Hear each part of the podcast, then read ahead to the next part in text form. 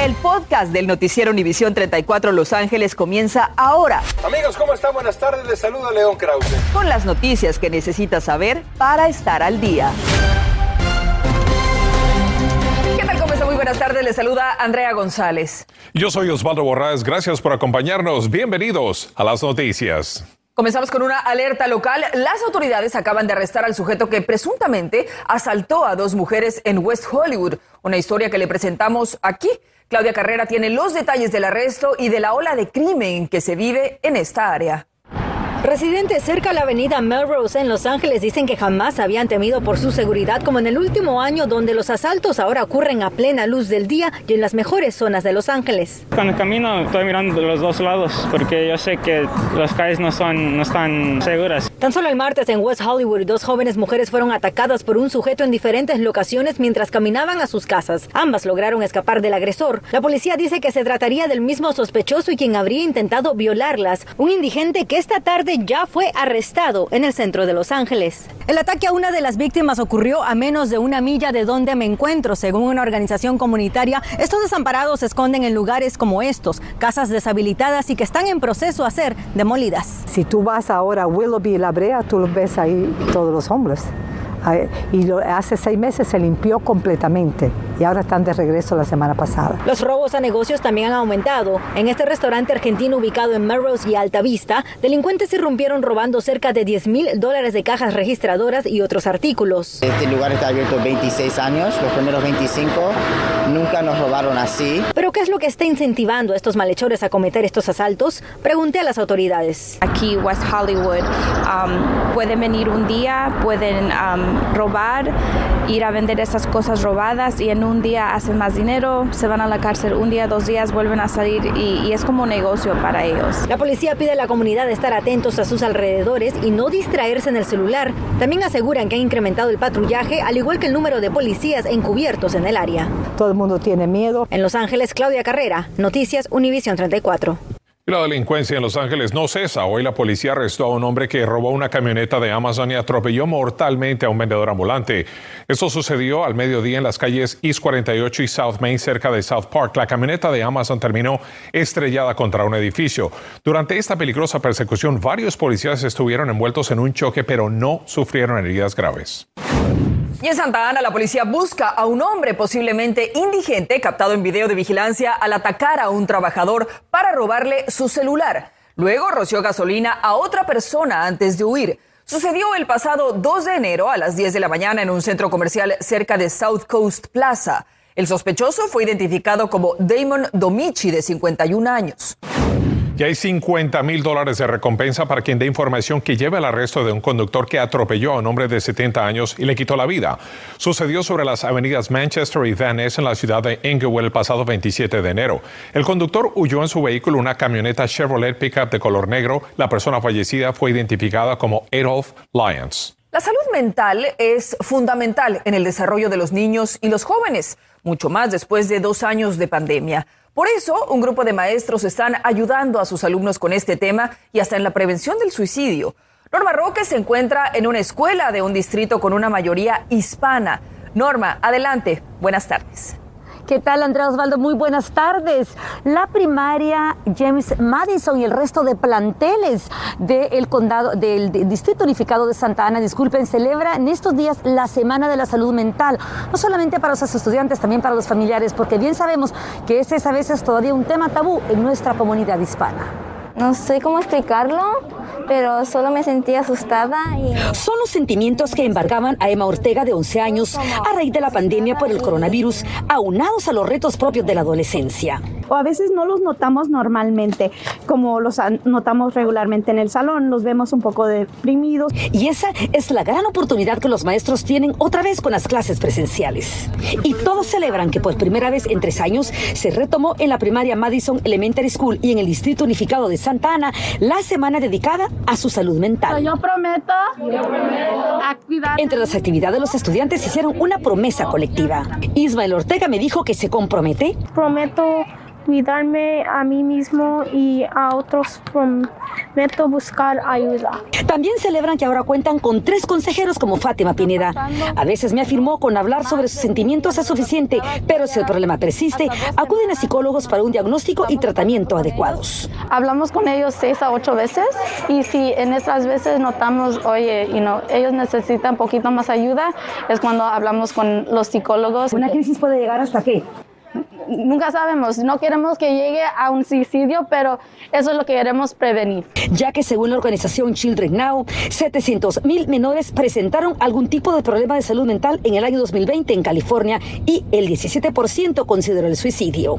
La meta es que esta promesa de los estudiantes de cuidarse unos a otros se extienda hasta su hogar. Consejeros, directores, maestros, asistentes, las personas que limpian la escuela, tienen muchas personas que pueden ir para recibir esa ayuda. Salud mental para todos, de acuerdo con el Departamento de Salud de California. En el condado de Orange se quitaron la vida en el año 2020 11 menores y en el condado de Los Ángeles 27 menores. Así que dicen a cuidarse y a prevenir esa grave situación. Y por supuesto, para más información sobre problemas de salud mental, pues acuda a la escuela de sus hijos. Regresamos a los estudios. Muy buenas tardes. Por eso es tan importante atender este tema. Gracias, Norma. Y en lo que se refiere al condado de Los Ángeles, se registró la oscura marca de las 30.000 muertes por coronavirus desde el comienzo de la pandemia. Esto ocurre precisamente el día en que se eliminó el mandato de uso de mascarilla en espacios abiertos porque las hospitalizaciones se mantuvieron por siete días abajo de las 2.500. Esto es lo que dijo la directora de Salud Pública de Los Ángeles sobre la eliminación de esta medida de prevención. And we're e- reaching the end of our devastating winter surge. This means that we've successfully reduced the spread of COVID 19 in LA County to a level where our healthcare system is able to return to customary services. La doctora Bárbara Ferrer dijo que estamos llegando al final de la devastadora oleada de contagios del invierno. Quiere decir que logramos reducir la propagación del COVID-19 en el condado de manera que el sistema de salud ahora podrá volver a proveer sus servicios habituales. Y hablando sobre ese tema, la pandemia no ha terminado y seguimos informándoles sobre el desarrollo del coronavirus en diferentes condados del sur de California.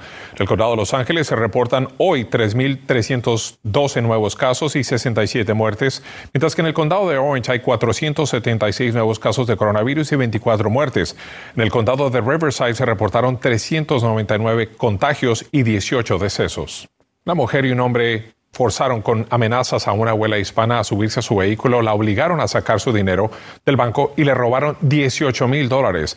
Aquí en Noticias 34 recibimos esta llamada y comenzamos la investigación sobre este lamentable caso. Cecilia Bográn nos tiene la historia. A mí me da, me da mucha tristeza que esos señores que se dedican a eso, más con, más con unos de la tercera edad, que no deberían de hacer eso porque uno con mucho sacrificio hace sus ahorritos para que otro llegue y llegue y se los lleve. No, no es justo. Recibimos a través de nuestras redes sociales, Facebook específicamente, una queja de un secuestro a una de nuestras televidentes. Inmediatamente nos pusimos en contacto con la hija de la víctima.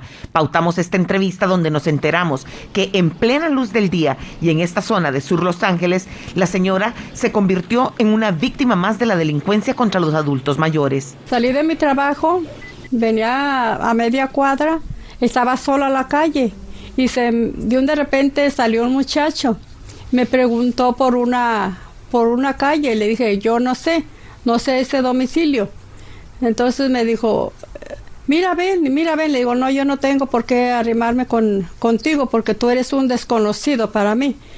Mira, ven, y, ahí estuvo platicando. Entonces salió una señora y la señora me, me abrazó y me dijo, mamacita, te vas a venir con nosotros, vas a subirte al carro. La secuestraron amenazándolo con estar armados y lo obligaron a sacar 18 mil dólares de varias sucursales de su banco. Mira, yo traigo pistola para mi defensa personal.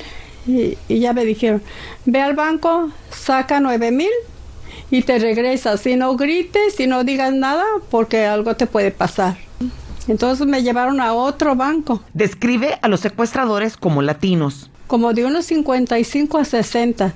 Y el muchacho tendría como unos 27 a 30 años. También nos pusimos en contacto con el subjefe de la policía, quien advirtió sobre estos crímenes que van en aumento. Hemos uh, visto los números de robos este año, ya subió 17% en la ciudad de Los Ángeles. Y tienen la advertencia. Que esté la comunidad atenta y vigilante. Si ven algo sospechoso, especialmente si está acercando a alguien en su coche, no permitan a alguien que se acerque, pero también reporten delitos. Cecilia Bográn Noticias, Univisión 34. En instantes, ¿qué le parece educación completamente gratis en un colegio comunitario? Un asambleísta quiere hacerlo, le diremos de qué manera pretende lograrlo. Y en mis manos tengo el plan que presentó el gobernador de California. Son siete puntos muy importantes en cómo vamos a coexistir con el COVID. Le tengo todos los detalles después de la pausa. Revela importante información sobre la vacuna contra el COVID-19 y las mujeres embarazadas deberían vacunarse. Entérese en instantes lo que recomiendan. Bueno, Aaron Donald se la pasó muy bien el día de ayer, pero estuvo muy ocupado porque también fue echarle por a los uh, Lakers. Además, Chicharito Hernández adelanta que viene con todo y por la revancha en esta temporada. Estás escuchando el podcast del noticiero Univisión 34 Los Ángeles. Y un día después que California eliminara la rigidez de algunos de sus protocolos en áreas públicas por la pandemia, el gobernador Newsom presentó hoy un plan que será el próximo paso para enfrentar esta pandemia. Y Julio César Ortiz nos tiene los detalles de este importante plan. Julio César, buenas tardes. Osvaldo, muy buenas tardes, te saludo con mucho gusto. Ese plan fue presentado dentro de esta bodega de un millón de pies cuadrados que está completamente llena de desinfectante, mascarillas, guantes y otro equipo de protección personal. Vámonos a las imágenes de la conferencia de prensa donde el gobernador llegó muy optimista para presentar el próximo paso para California. Y es que con la drástica caída de contagios en California, el gobernador Newsom presentó el plan de siete puntos denominado California Smarter, señalando que este no es un plan para declarar el fin de la pandemia, sino también una estrategia para coexistir con el virus y reaccionar ante la presencia de nuevas variantes. El razonamiento de este plan nos dijo que los médicos y los sectores privados consultaron y la evolución del virus, bueno, señalaron que había siete puntos muy importantes que abordar. Las vacunas, las mascarillas, información, pruebas de COVID, protección de la educación y uso de medicamentos terapéuticos contra el COVID y lo más importante, estar preparado para una nueva variante, como nos dijo este médico. Como médico, debo estar preparado para tratar cualquier enfermedad que entre por la puerta, basado en mis conocimientos y herramientas a mi disposición. Este plan está diseñado para hacer lo mismo, usar lo que hemos aprendido en los últimos dos años y aplicar esas herramientas y conocimientos. El plan también se compromete a tener 3.000 miembros de personal médico listos en menos de dos semanas para estudiar y responder a cualquier cepa nueva que el COVID pueda generar y mantener también activa la alianza entre entidades federales. El plan también incluye un plan que, que tiene un plan comprensivo para que se, se manifiesta uno de estos brotes, las comunidades de color y de bajos recursos no sean las que registren un número de muerte y contagios más alto a comparación a otras zonas. En realidad miramos, Osvaldo, mucho optimismo por parte del gobernador y quedó algo claro, no es el fin de la pandemia, sino cómo vamos a vivir, coexistir con este virus. Desde Fontana regreso contigo al estudio. Gracias, Julio César, por esa información.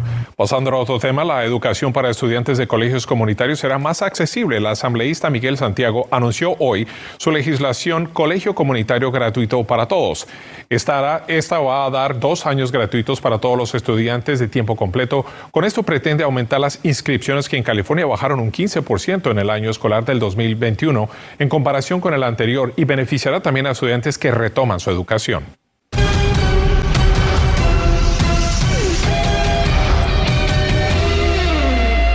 Y Diana Alvarado está con nosotros porque es tiempo de los deportes.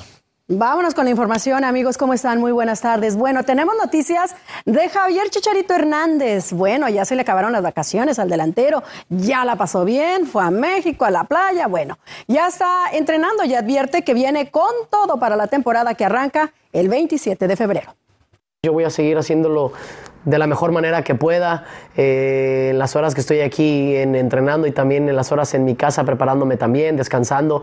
Estoy tratando de hacerlo de la mejor manera, brindarle todo el tiempo, energía, amor a este sueño que tengo, que es quedar campeón aquí en la MLS y que ojalá se pueda dar. Entonces, de esa manera yo voy a tratar de ser mi mejor versión y que ojalá mis compañeros se puedan inspirar. Y obviamente hay muchas cosas en las cuales estamos trabajando que, que, no las quiero mencionar aquí, que, que, son cosas familiares, son cosas que, que se quedan acá en casa, que todos estamos trabajando día a día, todos estamos mejorando para ese sueño común que es quedar campeones.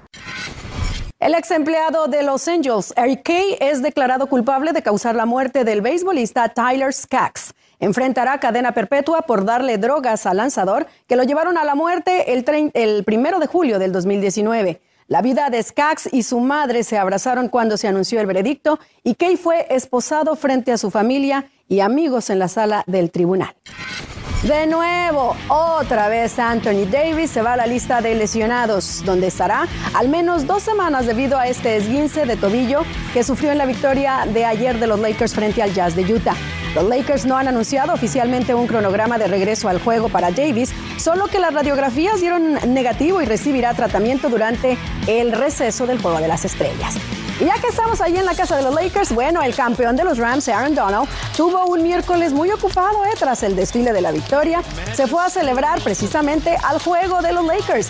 Fue echarle porra a su amigo LeBron James. El tackle defensivo que desfiló mostrando musculatura estuvo en primera fila, disfrutando de la victoria de los Lakers ante el Jazz de Utah. Se hubiera ido así como estaba en el desfile. Volvemos con más información. Continuamos con el podcast del noticiero Univisión 34 Los Ángeles.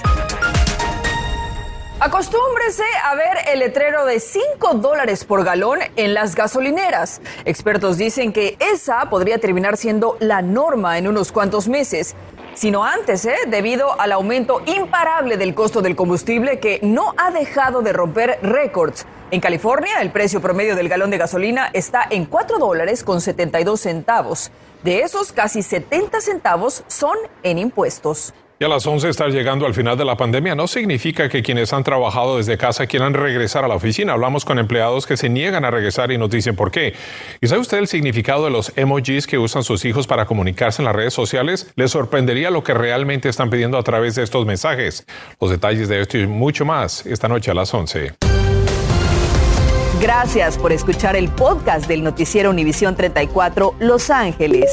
Puedes descubrir otros podcasts de Univisión en la aplicación de Euforia o en univision.com diagonal podcasts.